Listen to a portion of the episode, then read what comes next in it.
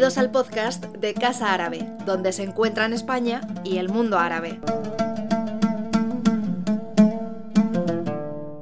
Eh, dirigida por eh, Mariam Tuzani, con eh, Lubna Azabal, Saleh Bakri y Ayub Misioui. Em, y además, el Centro Marroquí del Cine em, presentó el Blue, el, el, el Caftán Azul, eh, para representar a Marruecos en la lista de finalistas de eh, los premios de la Academia, alias los Oscar, del año 2023 en la categoría de largometraje internacional. Em, yo básicamente estoy aquí para darle la voz a nuestros dos eh, invitados de esta tarde, que son Laila Hoteit, cineasta hispano-libanesa, e Ibrahim Ibn Gush, actor eh, eh, hispano-marroquí. Y bueno, pues les dejo eh, realmente la palabra. Yo quisiera pues escuchar vuestras impresiones de, esta película que no ha pasado desapercibida, ha sido estrenada en España hace unos meses y nos ha parecido muy importante volverla a ofrecer al público no solo en estas fechas tan señaladas que ya comentaba al principio, por coincidir con el orgullo eh, LGTBIQ, eh, sino, bueno, pues también por ser una película con eh, enorme, mm, digamos, peso artístico, por lo que simboliza también en el panorama del cine árabe contemporáneo, por los temas que aborda, por cómo los aborda, por la forma de hacer cine por la forma de interpretar también a estos personajes. Salah Bakri, por cierto, es palestino, no es marroquí. No sé si esto eh, se nota, pero en algunas palabras, en algunas palabras ¿verdad? Bueno, no vamos a entrar eso en detalle al principio. pero, a ver, Leila, arráncate. Yo, ok. Eh, gracias, Karim, por invitarme a comentar esta peli, que me encanta. ¿Sí? ¿No se escucha? Sí, Sí, sí, sí, que digo que, le, estaba agradeciendo invitarme a comentar esta peli que, me gusta mucho. Que otra cosa que, que, podríamos mencionar es que es de una directora mujer y que además no es su primera peli sino su segunda película. Y es tan difícil levantar proyectos para, para las mujeres. Eh, es muy complicado para mujeres cineastas que presentar dos películas, siempre dicen que la segunda peli es la más difícil, eh, bueno, ella hace dupla con uno de los cineastas también referencia contemporáneo, que es su marido Nabil Ayush, con, con el que también ha trabajado en otras películas, la directora como, como actriz. Y el guion es de ambos también. Y el guion es de, es de ambos, es de ambos. Entonces, eh, ahí hay un trabajo de, de equipo, ¿no? de, de, carrera de fondo, que es súper importante. Entonces, pues esta película tiene muchísimas cosas a destacar y lo que le decías cuando mirabas a Ibrahim de las actuaciones. Es que, bueno, Karim sabe que soy muy fan de Lumna Sabal, la actriz principal, em, así que yo creo que por eso me invitó. Y se lo agradezco porque soy, soy fan de Clara, de esta actriz. Es, me parece la, pues una de las mejores actrices contemporáneas. Y mm, no, no, solo árabe o canadiense, creo que ya es como marroquí, no, marroquí canadiense creo que es, marroquí belga, marroquí belga. Em, sino o sea, eh, mundialmente, o sea, es una super actriz. Eh, y la película en gran medida, yo creo que estamos de acuerdo en que, aunque la película sí tiene como un múltiple protagonismo, o sea, sí es una película hasta cierto punto coral, aunque es una película muy íntima, es una película coral porque los tres personajes eh, tienen bastante peso en, pues en sus actuaciones y en sus silencios, ¿no? sobre todo en sus miradas.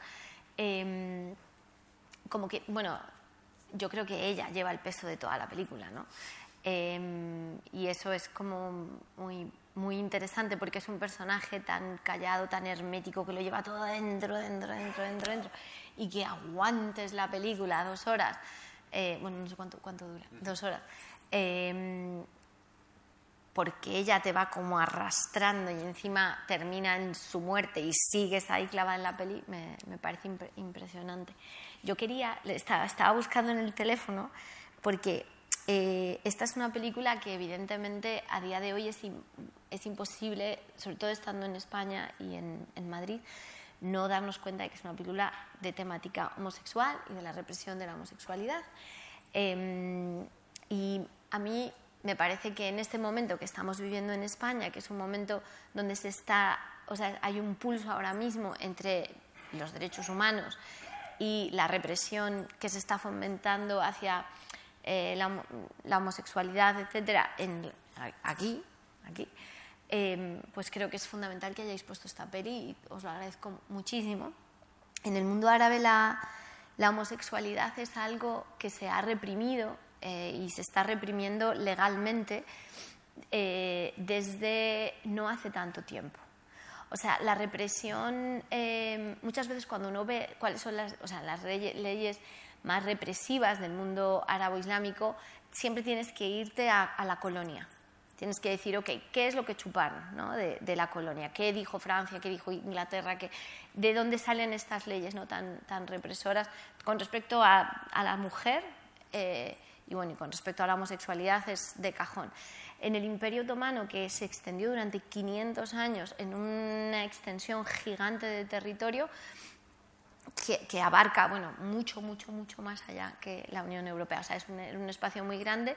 La homosexualidad, em, o sea, el género, y cuando tú discutías el género, no se discutía de la manera en la que se discute desde Occidente. O sea, la, la ¿cómo decirlo? Mm, no había una libertad sexual total y absoluta, pero no había esta, primero esta vergüenza, fue la primera fase, una fase de vergüenza. Esa vergüenza tan grande es una vergüenza heredada de Francia, literalmente, así, de las leyes francesas, de las leyes que estaban eh, empapando.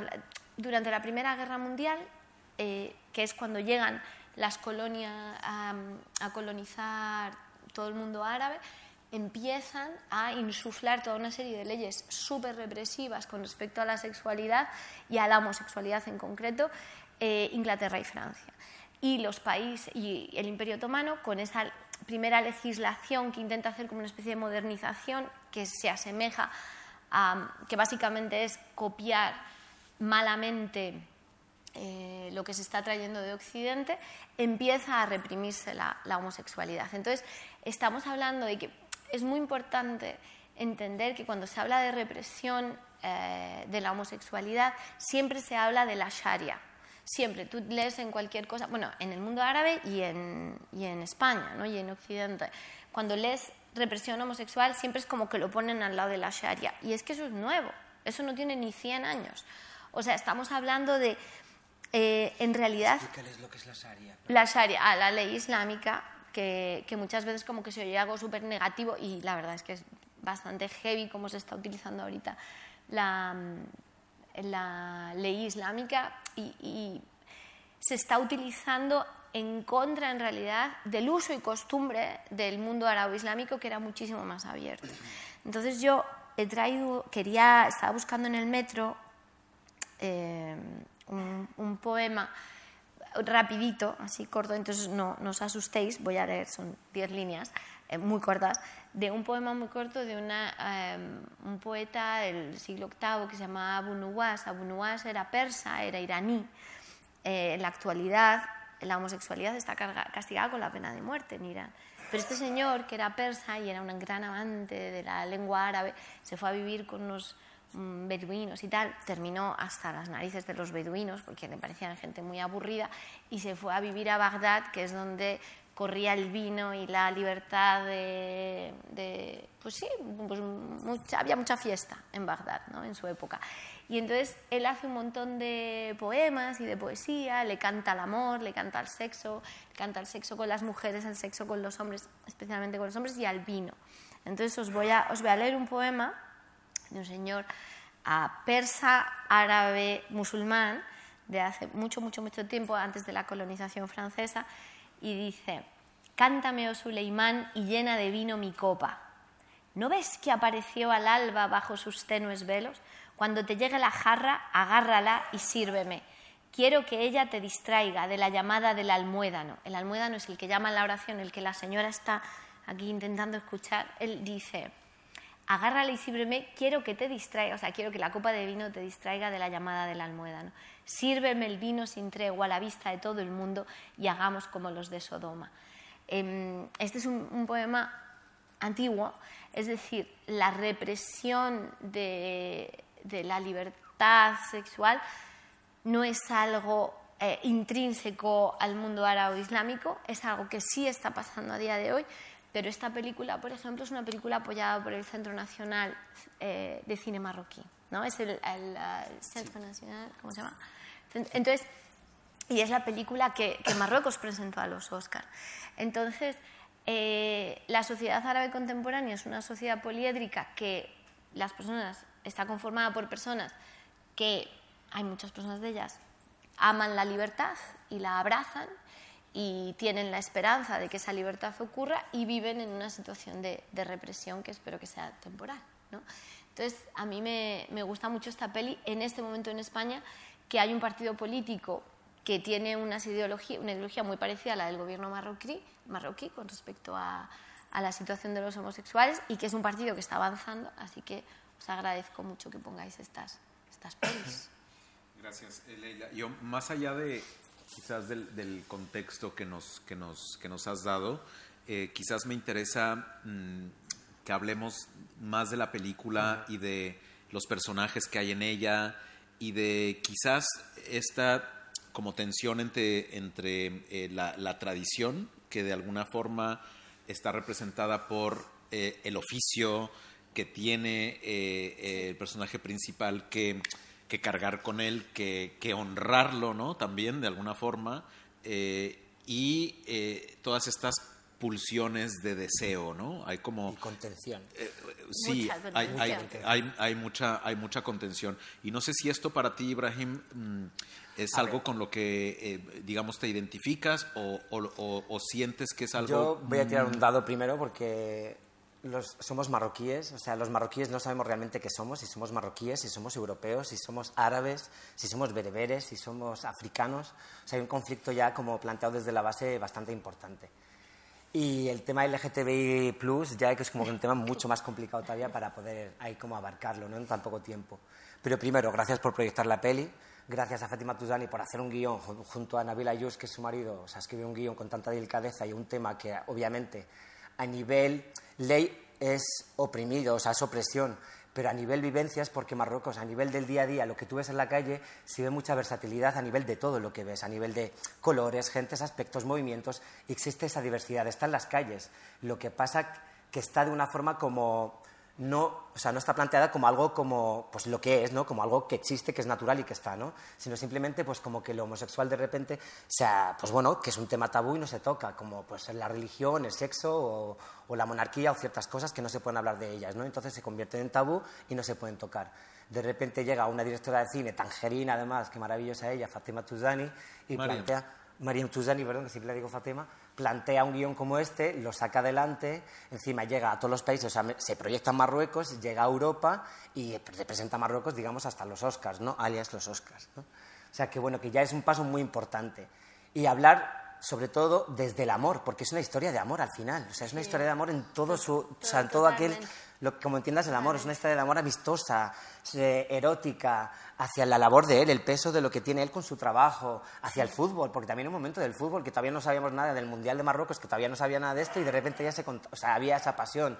Hay momento, o sea, el momento del silencio que me parece, mm, me parece una poesía pura, cómo lo gestionan y cómo lo cuentan, ¿no? La fotografía, las callejuelas, el espacio tan pequeñito del taller de él, cómo contarlo, con esa atmósfera que realmente se, se respira. Yo cuando vi la película en el cine salí como un poco como emocionado porque por primera vez puedo ver una película LGTBI marroquí, con dinero marroquí, con actores marroquíes, menos, bueno, menos Baker, que es palestino, pero bueno, que está ahí también con ellos, y decir, hostia, pues nos están dando, nos están dando una lección, están dando un paso muy importante y luego como que también lo hace desde, desde la belleza, ¿no? Como que desde contar las cosas pero con cierta sensibilidad. O sea, pues como cuando hablo digo, jo, pues es que me da rabia que, que venga Carlos, pues digamos, perdonadme por la expresión, ¿no? Que venga, digamos, pues un europea y hable sobre un tema de Ibrahim o, o, o, Leila, ¿no? O sea, siempre va a haber un ojo que, que, como que pierde cierta, esencia, ¿no? Como que la esencia, si la contamos nosotros,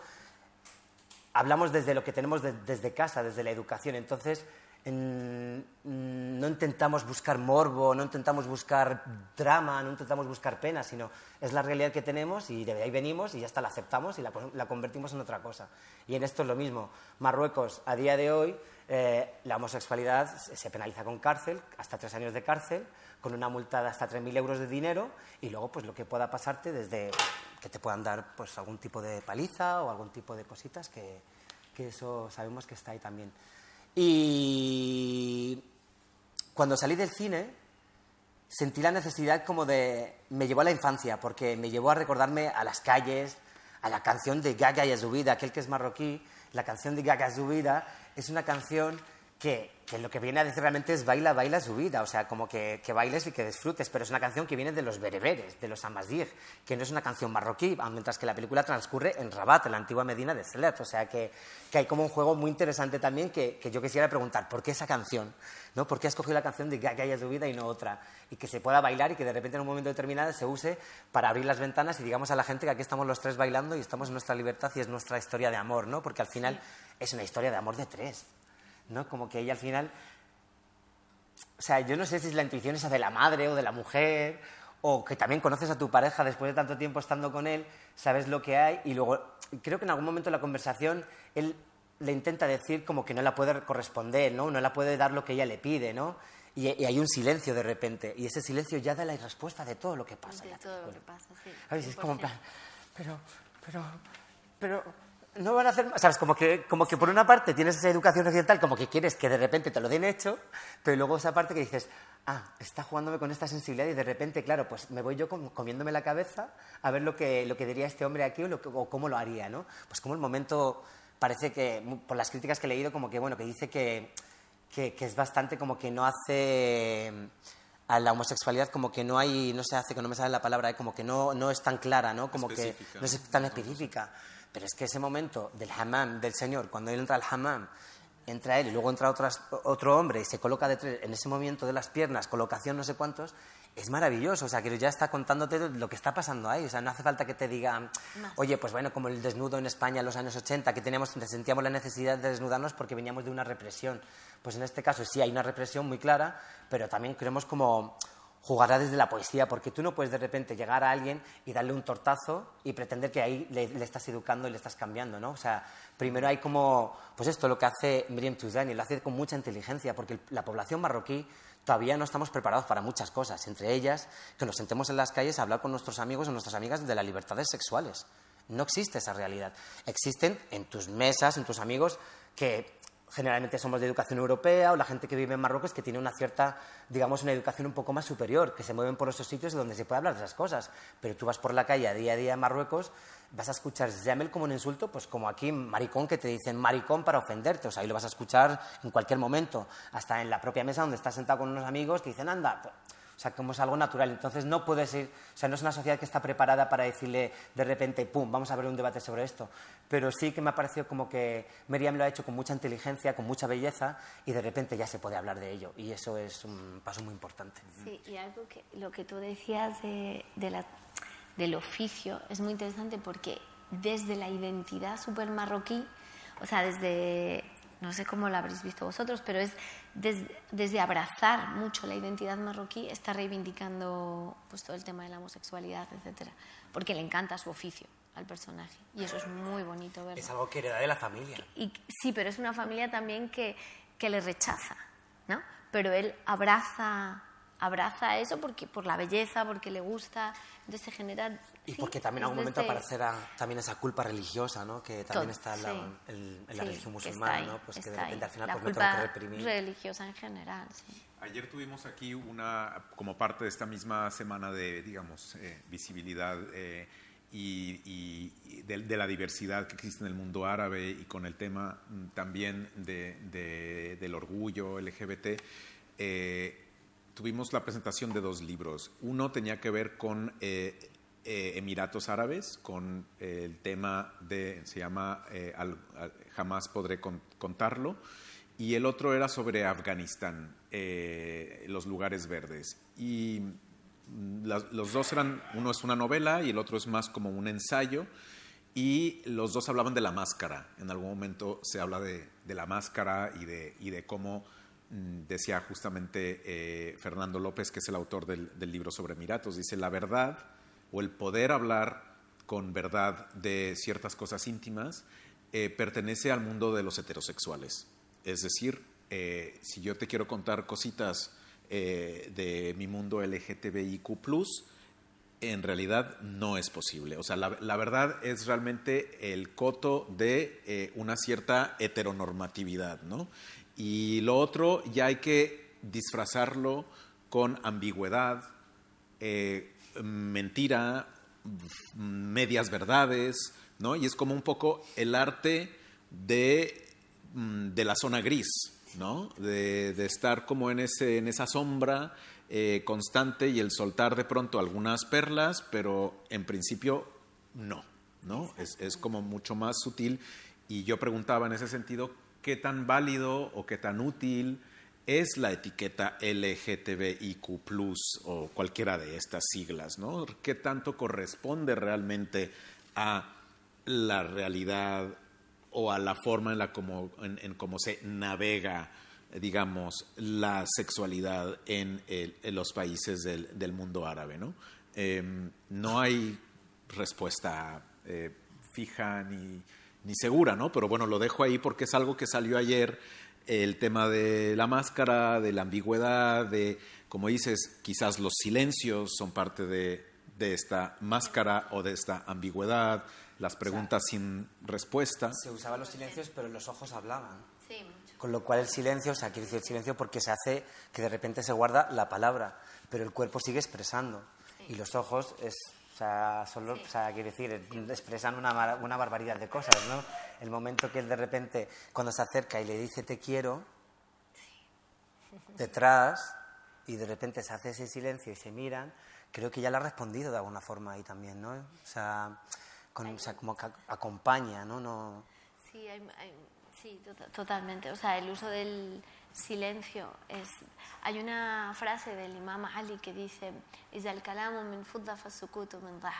si las palabras son de plata, el silencio es de oro. Y en esta película eso es 100% real. Y lo que has dicho, o sea, los mentirosos pues tienen que habitar el silencio, ¿no? Entonces esta película es, responde completa, completamente a eso. Y uno podría decir, es que es una película, pues eso, los personajes no hablan mucho, es que si hablaran, no, no, no podrían dejar de hablar, de contar, de decir. De hecho, hay un momento que ella lo dice. Eh, Ella, ella lo dice en un momento dado, dice, llevo, llevo 25 años esperando a, que me- a pedirte que me laves el pelo. Y él le dice, ah, pues solamente tenías que pedirlo. Ay, pues... eh, y dice, uy, déjame que no hable más, porque iba a ver qué, a ver qué podría decir, ¿no? A ver qué podría llegar a decir. Entonces es eso, es si, si hablaran, ¿no? Bueno, vamos a eh, pasar el micrófono. Yo normalmente en esta parte nos ayuda una zafata, pero se ha tenido que ir antes de tiempo y como a mí no se me caen los anillos, voy a pasar el, Que llevas el, micro. anillo muy ajustado, lo Eh, llevas llevo muy el bien anillo muy puesto. ajustado. Entonces vamos a, a- escucha bien, ¿eh? de una vez. No, es, es para el justamente el streaming, y esto. Entonces, quien quiera preguntar, hacer un comentario, emocionarse. Alguien ha ido a Marruecos, se veía sacaron- Marruecos muy bien, ¿no? Está muy bonito. Está en Rabat rodada. Sí. Está muy bonita la peli. Hola, buenas noches. Que son amigos tuyos. Eh, primero, muchas gracias por la película. Tenía ganas de verla y no llegué a verla en el cine y me ha encantado. Y ahora una pregunta eh, que se me está ocurriendo. Si mañana voy a comprar al colmado árabe que está al lado de mi casa, donde compro normalmente, y les digo que he visto esta película, eh, hay un señor que no estoy seguro, pero parece el imán de la mezquita del pueblo. Eh, ¿Dónde me vives, van a... sa- ¿eh? ¿Dónde vives? Perdón. En Colmenar Viejo. ¿Me van a sacar los colores si digo he visto esta película y me ha gustado? Es posible que a lo mejor él ni siquiera sepa que exista esta película. Ahora, si la hubiera visto la película, sí, no creo que le No creo que la haya encante visto al imán de una mezquita tradicionalmente. Sería una grata sorpresa que, que le gustara.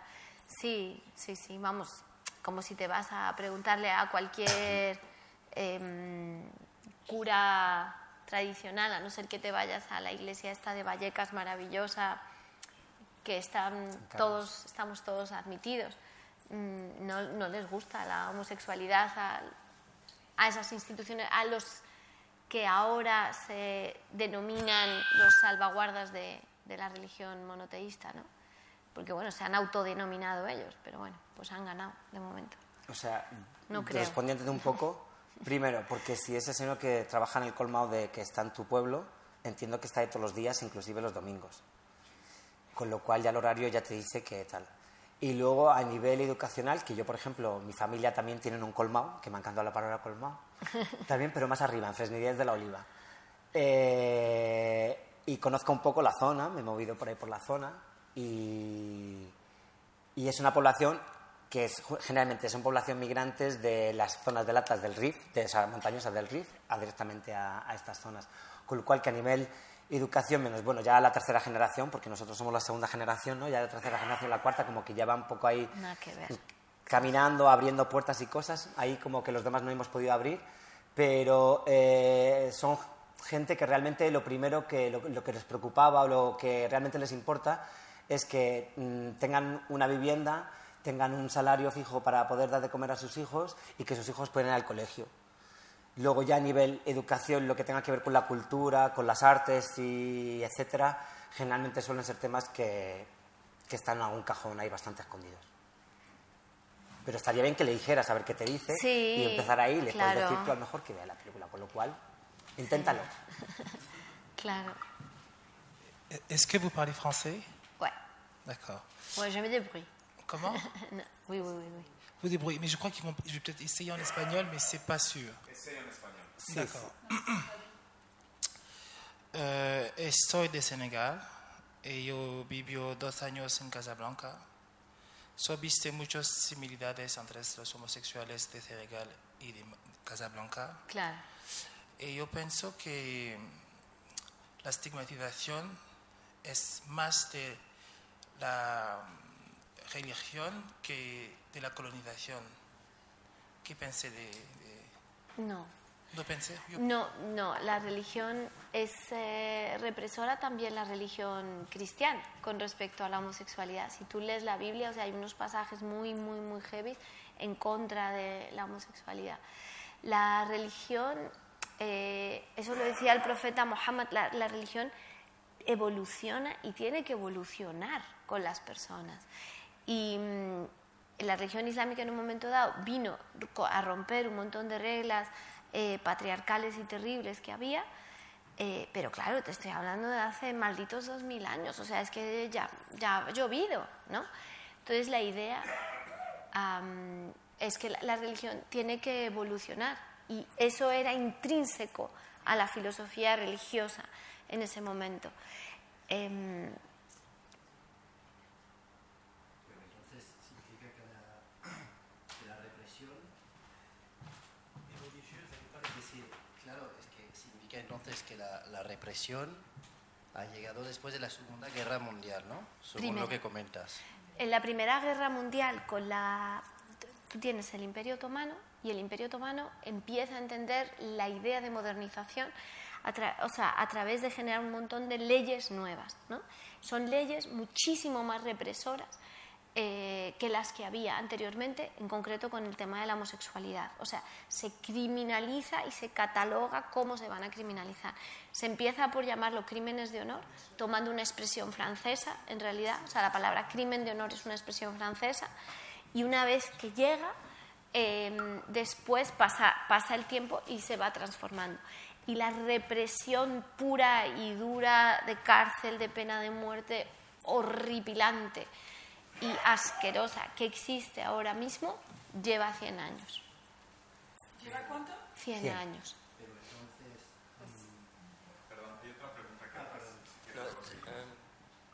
Eh, también que, que mejor en francés, pero puedo intentar en español eh, para eh, rebondir sobre lo que decía mi eh, el colega, el amigo aquí. Que también me parecía hacer una distinción entre los colonialismos, pero me parecía también como soy argelino francés y que en, en Francia eh, fue uno de los primeros países europeos a ab- abrogar las leyes anti-homosexualidad durante la Revolución Sí. y contrariamente al colonialismo inglés, que es verdad impus- impuso los- las leyes anti-sodomy laws en mucha parte de África, en el imperio francés no fue el caso. Y que, pero eh, era- es- eso era mi, impres- mi impresión y que vino más, más tarde eh, esas, esa- esas leyes eh, anti-homosexualidad a partir de las de fuentes religiosas probablemente, lo que pienso yo. Pero mi, mi- mi pregunta es, es ahora, eh, bueno, gracias por, por la película, eh, me emocionó mucho todo, Sí. esa película no la conocía, he oído, pero me- me la, encuent- la encontré muy sutil, el fin todo eh, muy sutil y muy, Sí, eh, con muchas complejidades que me, que, que me, sí. que me emocionaron mucho. Eh, pero mi, mi pregunta es, ahora en el debate político, ¿cómo, cómo, se, cómo pensa- pensan que, de modo que eh, em, cada vez más que avanzan los derechos LGTB en, en, Europea, en Europa, en Occidente, eh, en reacción, el riesgo es, eh, es que los derechos de estas comunidades, estas min- minorías, eh, reculen. eh, Se van para atrás, para atrás. Sí, en reacción al progreso de los derechos. Eso es mi mm, testimonio como em, activista de esta región también, em, que co- con, progresos como el matrimonio gay y todo, el- em, lo, me- lo veo, lo, lo puedo, podemos eh, em, eh, craindre, tem- craindre, craindre, preocuparnos de que eh, en reacción los países de, de musulmanes, por ejemplo, dicen, "Ah, no, eso es occidente decadente, nosotros no tenemos el islam, nuestras propias culturas, nuestras propias, que, que no se pueden conciliar con eso. ¿Cómo ustedes, como vos, pu- pueden, puede- pueden reconciliar esos dos? eh, Sí, sí, sí, sí.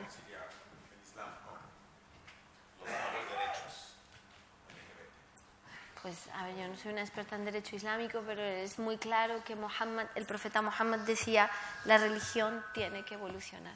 Y el problema es que la, la- la están haciendo evolucionar para el beneficio de, de cuatro personas para poder reprimir y sacar dinero y, tener a la gente debajo del zapato. O sea, Em, pero vamos, que, puedes hacer eso con cualquier cosa.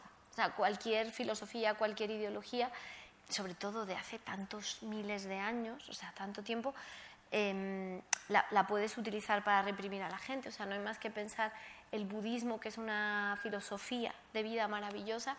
em, ¿Cómo se llama el país este eh, que está persiguiendo a los um, Rohingya? ¿Cómo, ¿Cómo se llama? Em, Birmania se está utilizando el budismo para matar, matar, masacrar a, a niños, a mujeres, a hombres. Mm, tú le puedes dar la vuelta a, a las cosas, o sea, y, y más contextos escritos hace mucho tiempo, ¿no? Y, mm, y sí, o En sea, un momento...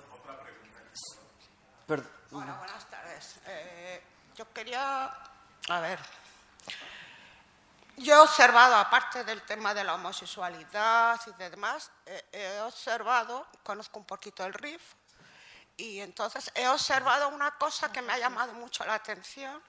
No sé si es un guiño que hace Marian Tusani, que me supongo que será de, de los Benitusani de- del norte, aunque sé que ella es de Tánger, la canción en rifeño, el cáncer de pecho y yo, que soy así un poco loca, lo he asociado con que quiere hacer un guiño hacia todas estas mujeres que está habiendo durante unos años hacia acá muchísimo cáncer de pecho en las mujeres rifeñas y que se sospecha que parte es son segundas o terceras generaciones de los bombardeos que España efectuó en el RIF. Y Ibrahim, te ríes. Es que, pero porque vas, estás, o sea, estás yendo al gas No hiperita, sé al gas si ella quiere hacer un guiño o, o soy yo que soy demasiado retorcida, no lo sé. No creo que sea retorcida. Yo creo que, bueno, que tienes ahí como una variedad bastante amplia de, de- de- de- imágenes y de formaciones o de cosas que has visto y conoces y puede ser que la has vinculado. Yo soy hijo de rifeños, mis padres son de Binuriaguel, o sea que no... Y hace poco estaba haciendo una obra de teatro sobre Riff, o sea, con Laila Ripoll, el Valle Inclán, o sea que, bueno, que me asocia a todo lo que dices. Pero yo no tengo esa lectura. No le he tenido desde ahí, la verdad. No, no sabía si... No sabría qué decirte ahí. Eh, sé que Fatima viene de origen bereber, o sea, de Amazigh, inmigrados a Tánger. Entiendo que la canción puede ser que tenga algo que ver con eso. Y luego porque esa canción representaba algo a las mujeres del Rif.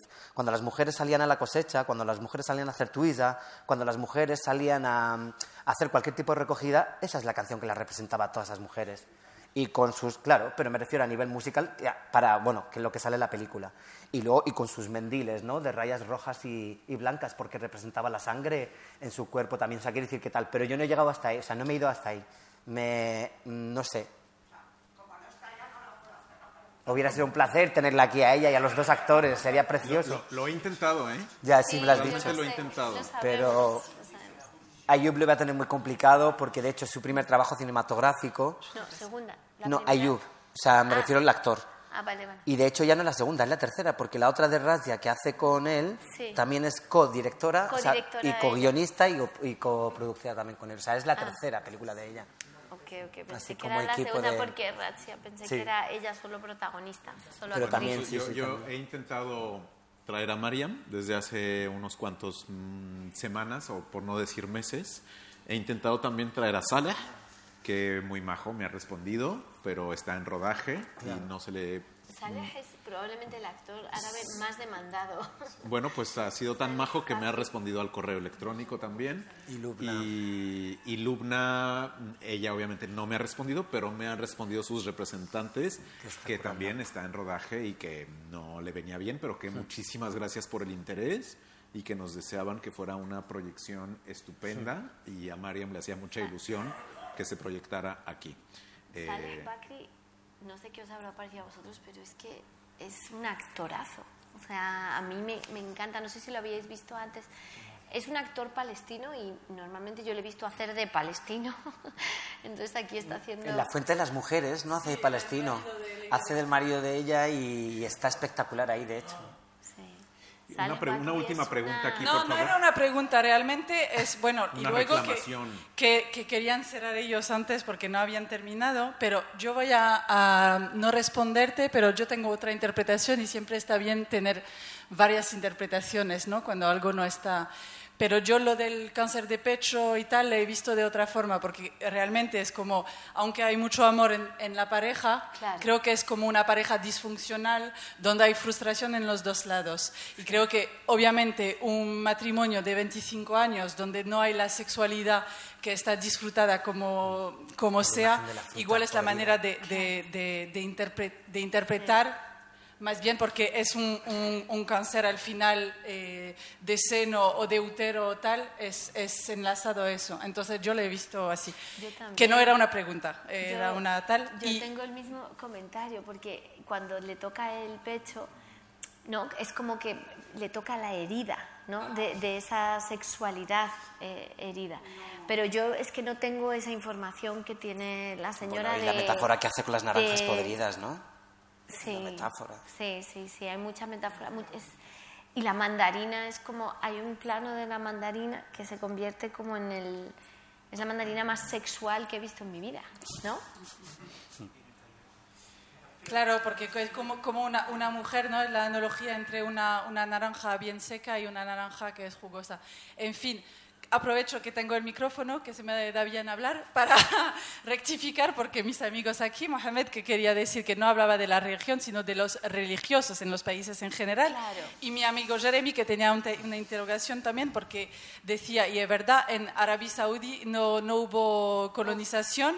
Y, y hay una represión. Muy fuerte. Entonces, a ver, yo creo que eh, fuera de nuestro chauvinismo a todos nosotros que somos todos eh, de inmigrantes franceses, yo qué sé, pero yo creo que no es eso. Es verdad que el discurso que tiene sorprende un poco, igual por desinformación nuestra, pero es verdad que cuando piensas, por ejemplo, eh, eso, países del, del Golfo y tal, que hay represión, a ver, yo entiendo en lo que dices que hay como lo que debería ser, ¿no? Que la religión, yo sé todo eso, literatura árabe, que habla del sexo, que tal, que no, que hay, que, hay intimidad entre los hombres, entre las mujeres y, que, y no.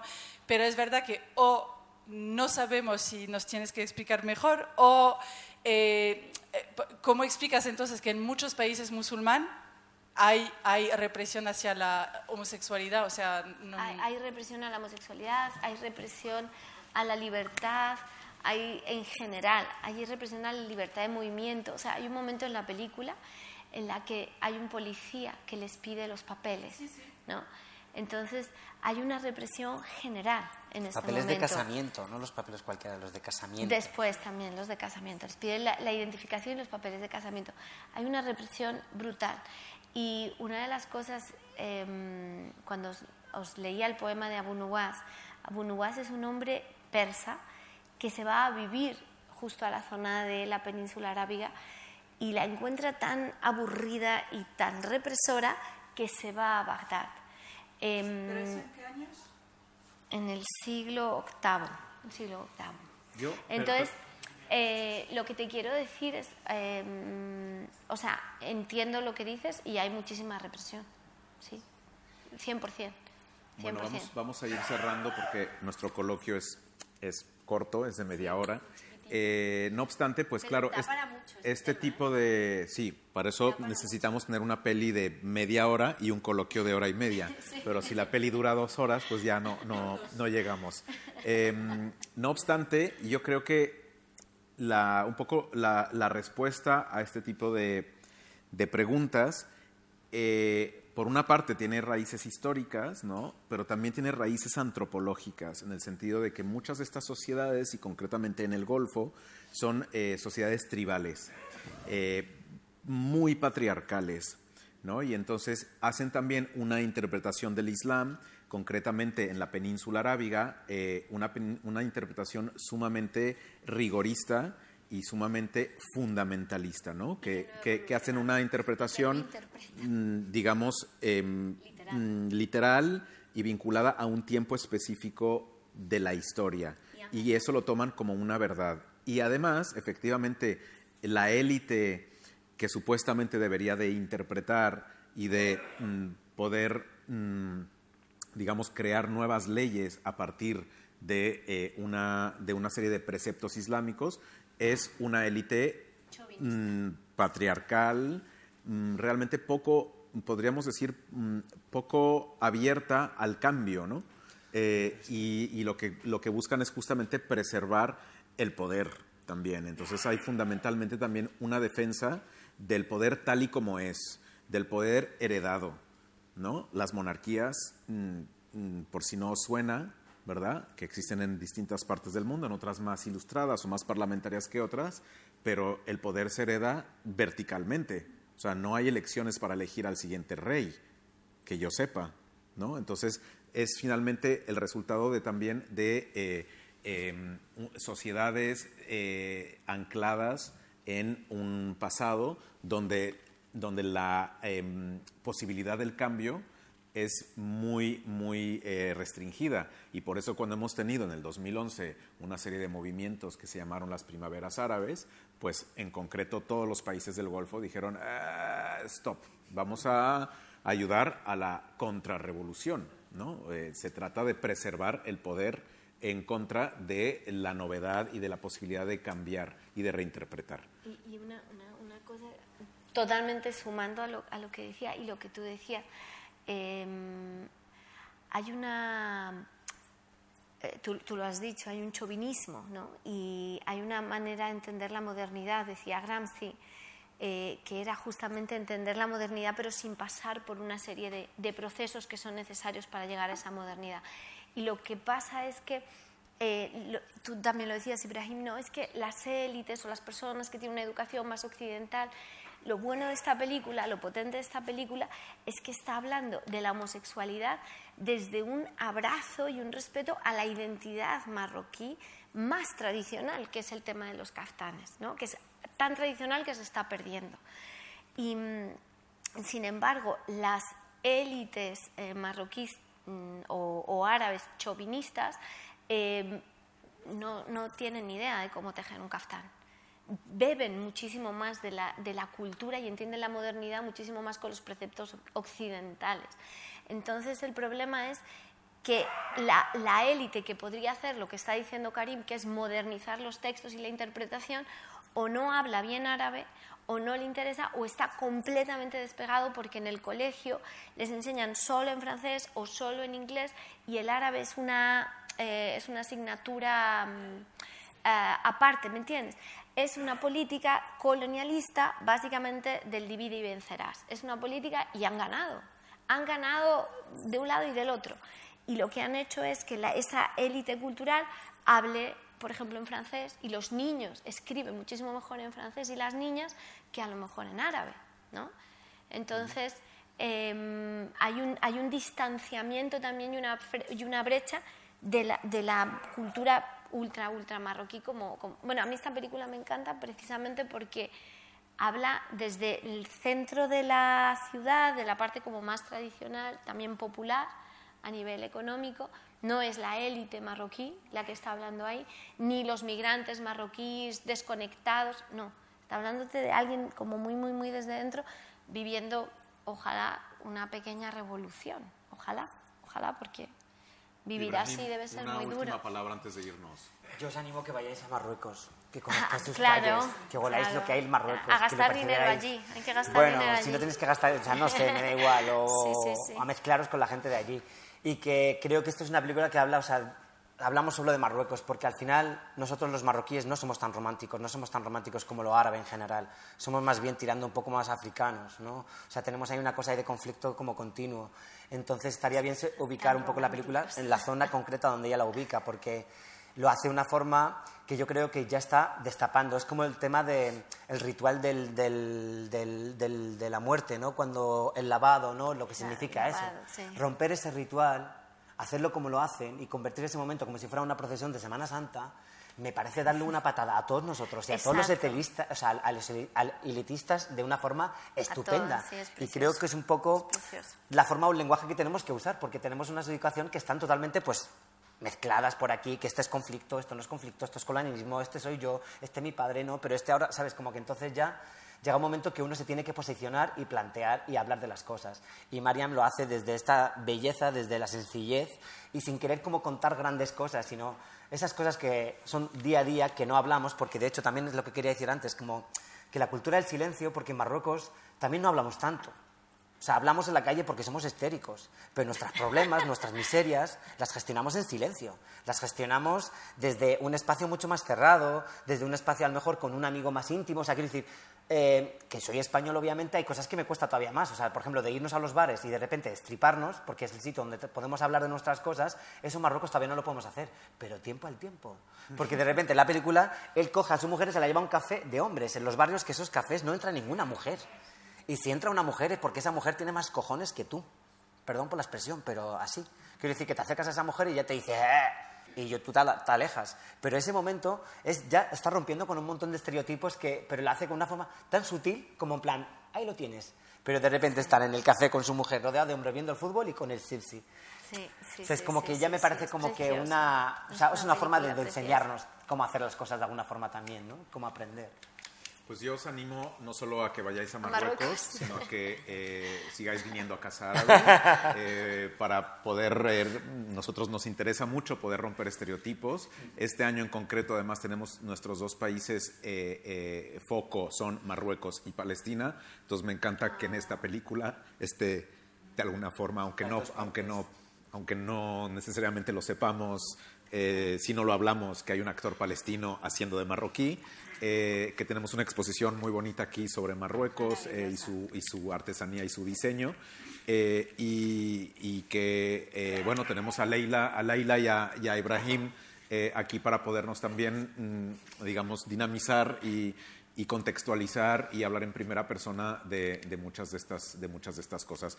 La semana que viene tenemos una película argelina, por cierto, el día 29, que se llama Joría, Libertad y eh, que también es, es, muy interesante, es muy bonita y os invitamos a seguir viniendo a Casa Gracias por seguir aquí hasta las 10 de la noche. Gracias,